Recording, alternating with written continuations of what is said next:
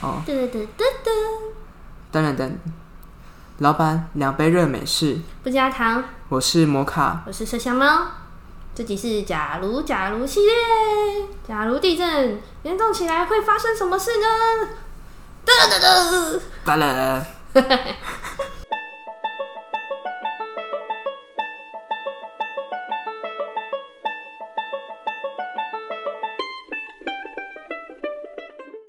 前阵子连续发生了两个地震呢，真的吓死我了。哦，真的吓死我了，尤其是那个前几天发生的那个，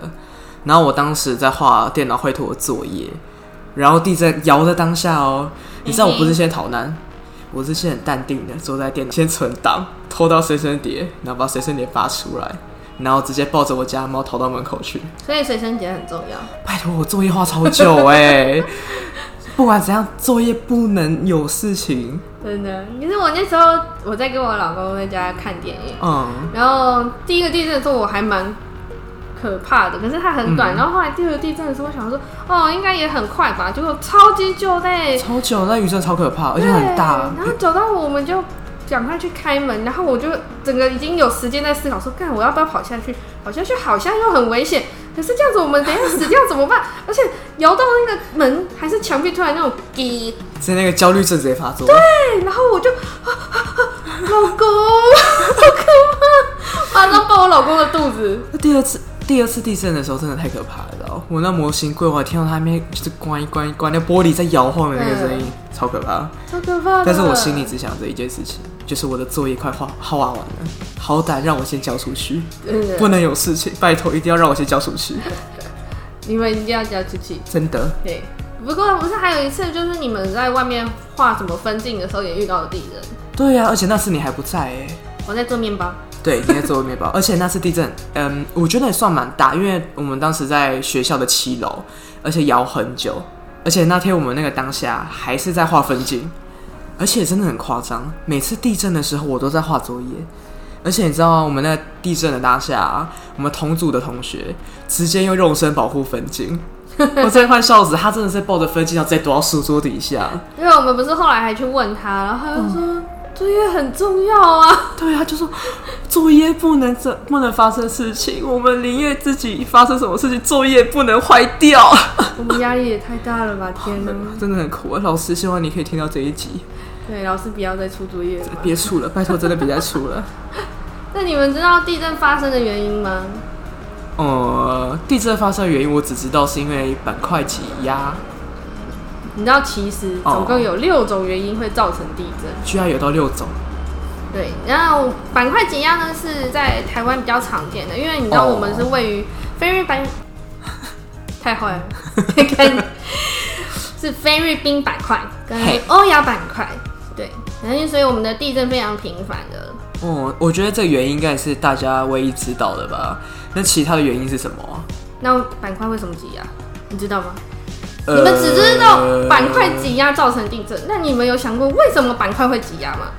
呃，我应该有学过，但是你也知道我地理很烂嘛，就嗯，嗯，所以我要娓娓道来。好的，地震呢，就是地壳运动引起的地壳岩层裂，它错动的时候而发生的地壳震动，嘿就是你知道它就是壳，然后它对会在动，对。哦，然后因为 OK 地球其实它是一直不停的在运动变化的嘛，大家应该对啊知道，就是我们以前其实是很大块的那种大陆，然后就是因为它一直在动啊，所以才会分开。对越分越多啦，对，然后就是在地应力长期缓慢的作用下，造成地壳的岩层呢，它会发生了扭曲变形，嘿，然后当那个地应力超过岩石本身能承受的强度时，就会使那个岩层断裂错开，然后它就是会有一个巨大的能量突然这样，轰，轰就形成了地地震对，呀哦，所以简单来说就是地壳运动造成板块推挤的意思呀，就是简单来哦说，我就是简单想要来说讲的复杂一点，怎么样？啊。好，OK，没问题，希望听众们听得懂嘿嘿哦嘿。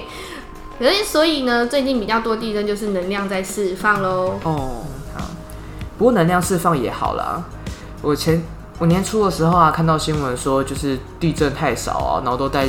担心能量会一直累积下去。可是你知道世界上啊，绝大多数的地震就是属于像我们刚刚说的那种板块挤压，它嘿叫构造地震。构造地震。对，然后全世界百分之九十的地震都属于这个。嗯可是就是因为岩层受到二地壳之间互相挤压的那种力量，嘿，就是造成了那个岩层因受力而产生的形变，直到地应力大于岩层本身所能承受的力，然后它就会释放出地震波，造成了这个地震。哦然后这个就是有一个理论，它叫弹性反弹理论，就是在说明这个现象，好复杂，超复杂。天哪、我们这样想简单一点啊，就可能能量释放就是蜥蜴人，我也觉得是蜥蜴人在的。其实是蜥蜴人。有在 follow 我们的听众一定知道我们在讲什么。 对，然后那我们再讲第二个地震，它叫火山地震。好，就是由于火山活动时啊，它岩浆喷发的冲击或是热力作用而引起的地震。嘿，对，那火山地震数量其实比较少，数量约占地震总数的百分之七左右啦。对，嗯然后地震和火山通常其实就是有存在的关联的，就是火山爆发的时候可能会激发地震，所以地震的时候有可能激发火山，哦对，它们是互相连接的概念就是了。那新闻常在讲啊，对啊，可是一般而言影响范围不大，因为嗯在地底的压力过大，呃，所造成的火山爆发，它岩浆往上冲的时候才会造成那个地面震动。但是岩浆涌上来也太可怕了吧！而且之前不是有听说过很多地震可能会引起火山爆发，对什么啊，大屯山啊，有的没的啊，就是我们最近的地方来说，就是北投大屯山。哈，对，你们应该都知道，那其实是活火山吧？那个我知道啦，只是不知道听众们知道吗？而且我当初知道这个事情的时候，我超害怕的。对啊，最近新闻才在报说，在二零一七年啊，估算嗯大屯火山岩浆库的位置的时候，是在地底超过二十公里深哦、哦可，是，在最新研究，仅在八公里，我八公里超近哦耶，对，非常靠近地表。可是，你知道研究团队他就有解释说，嗯四年前没有台湾阵列，仅能用推估的哦，方式。就台湾阵列是他们就可能一个仪器，然后摆的比较密集，就是他们有一个哦类似棋盘的那种摆法，这样哦一了个解一个一就个非常详细这样子摆，，对，然后因为现在有这些科技的进步，所以他们现在用了三 D 技术，才非常的明确可以显示说，哦，有八公里哦。但是八公里真的很可怕哎！要是有一天火山爆发，那要怎么办？嗯，就赶快逃 吧。我可觉得是他逃不了们有强调 啦，嗯就是踏屯火山，它现在其实是相当稳定的状态。哦，对，科技部在阳明山成立了大屯火山观测站，嗯，他们长期都在观测、检测那些地震啊、地壳变形啊、火山气体啊，巴拉巴拉巴拉巴哦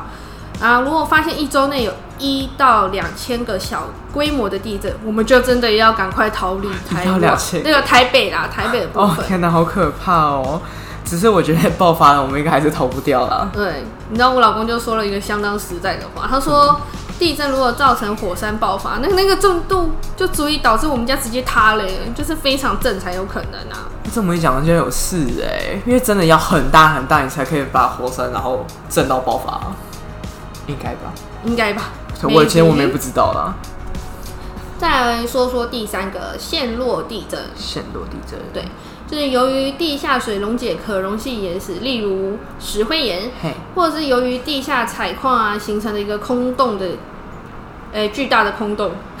空洞。呃，巨大，对，非常巨大的空洞 OK 然后造成了地层崩塌陷落而引发的地震，称为陷落地震。嗯哼，可是这类的地震约占总地震差不多三 percent，就是百分之三而已，因为规模也都比较小啦。嗯对啊，小很多哎，对，可是应该说台湾很常发生的话，就是过度抽取那个地下水啊，或是他们在建造的时候可能没有做好，或者偷工减料，才会有可哦能造成。所以这就算是地层下陷的概念对，可以这么说。哦。就比较多会造成陷落地震的原因。像我之前住永和就有发生过，超可怕的，天哪，我是还没遇过啦。超可怕的。我那时候就看到新闻，然后嗯那时候我还住永和，我就觉得好险，我真的离那个地方好远。然后因为我那时候看新闻说，好像是附近的建商没有处理好，就是嗯好可怕哦，有点不知道是偷工减料还是怎样，不知道 I don't know。嗯，然后反正就是房子都裂开了这样。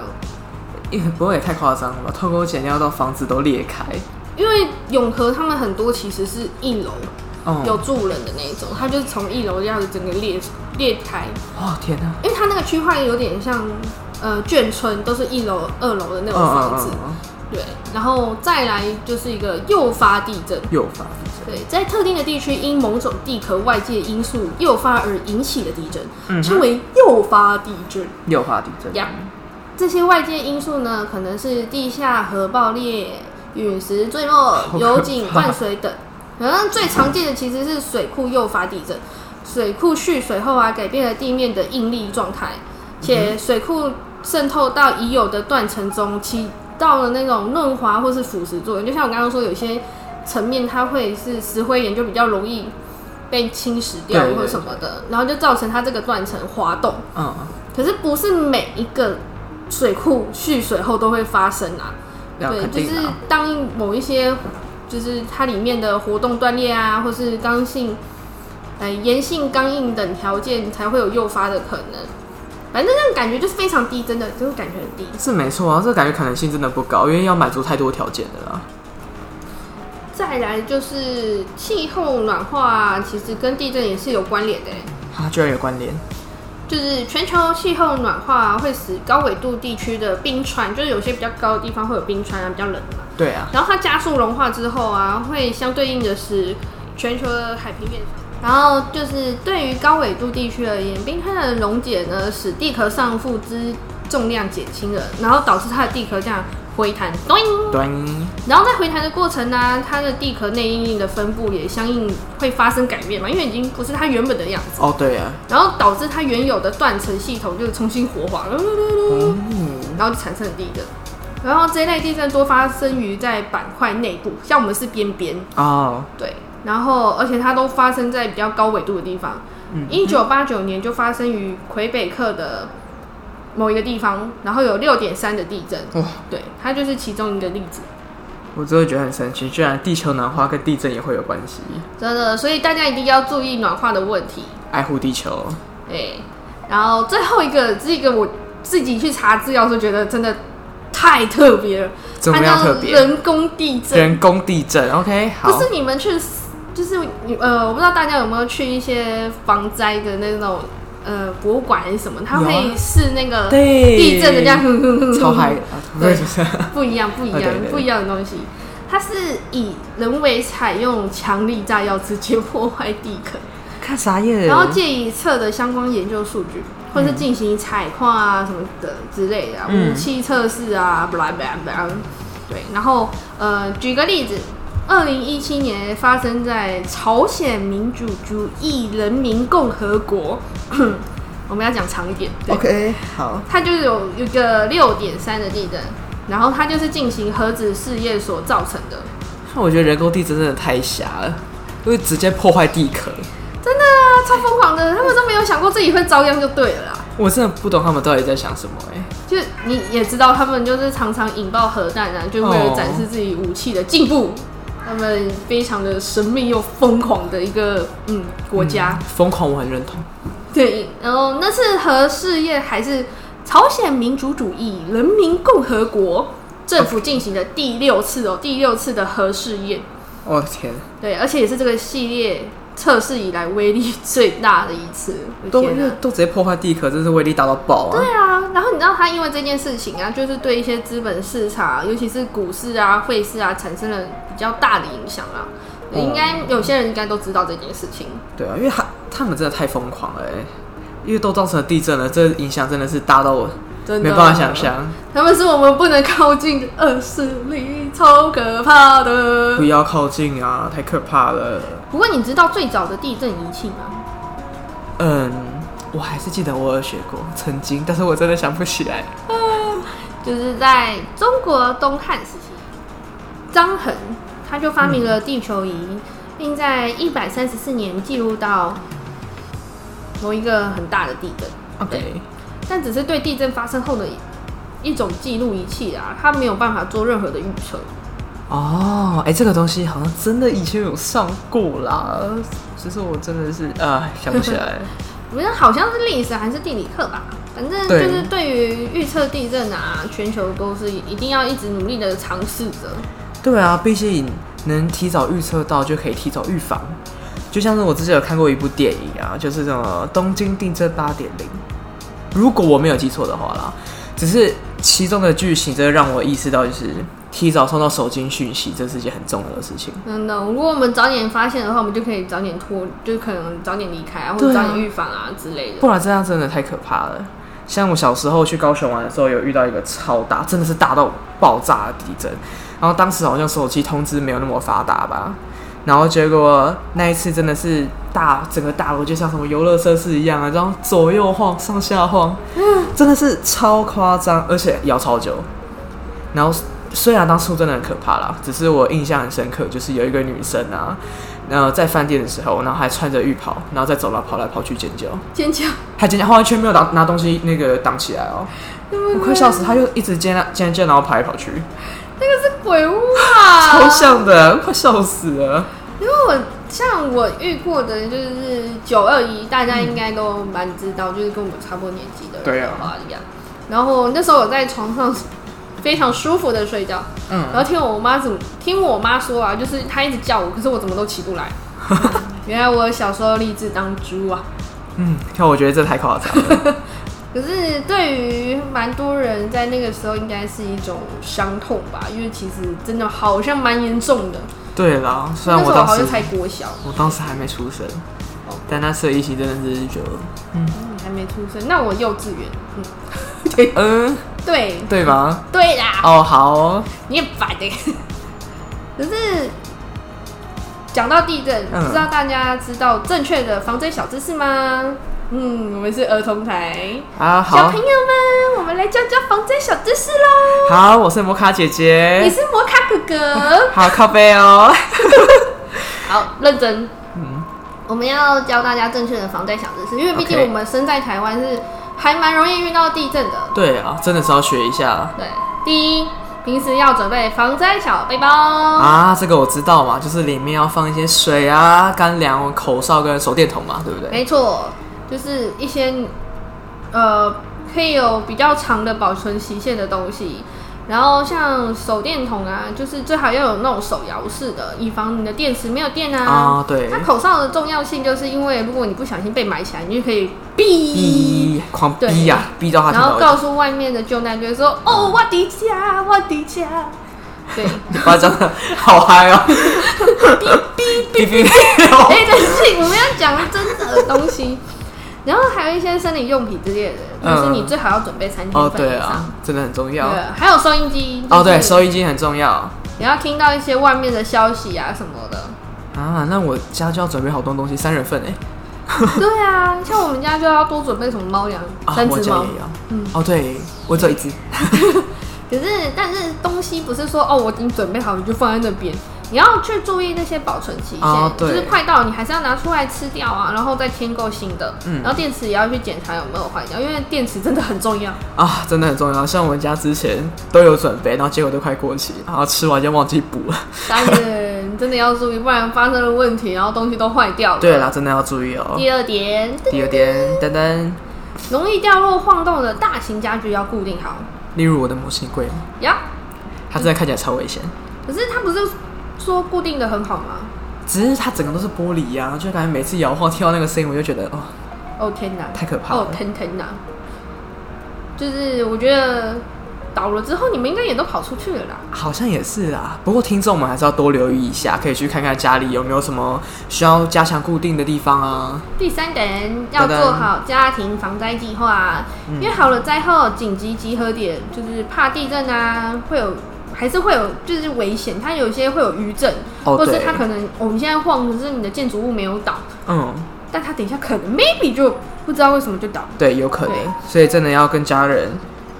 就是要约一个空旷的地方去集合。对啊，而且如果刚好跟家人分开，找不到对方的话，真的太糟糕了欸、对，然后还有一个点呢，就是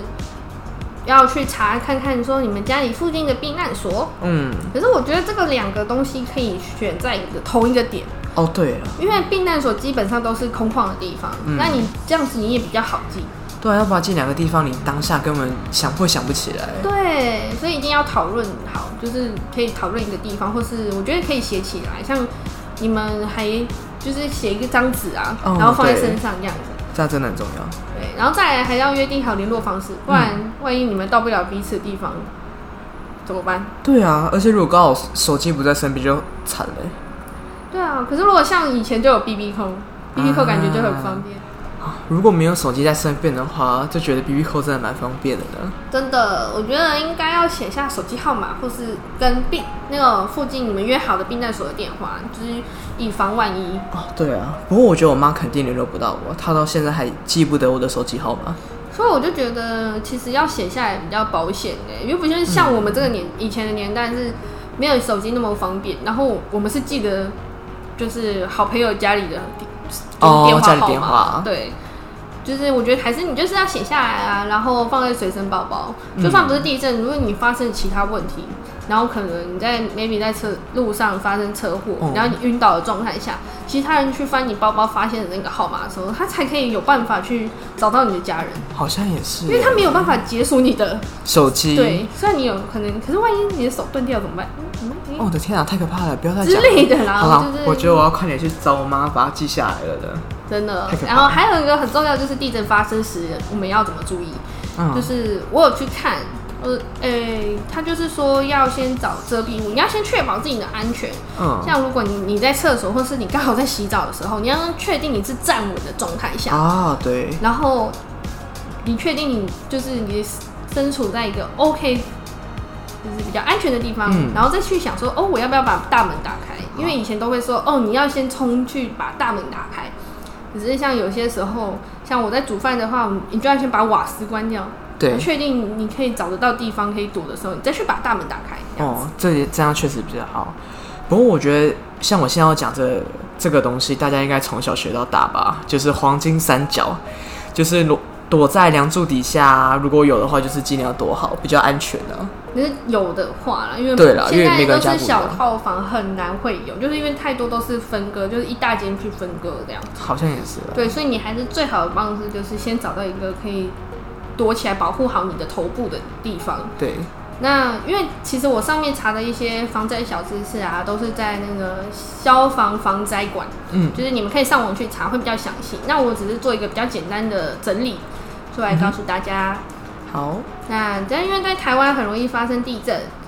所以，如果大家对于这个话题还有什么想法，或是想要补充的，欢迎到我们的粉丝团留言告诉我们哦。或者是寄信到以下信箱，告诉我们你们的故事。下礼拜见， Have a nice week，喂喂喂。喂喂喂。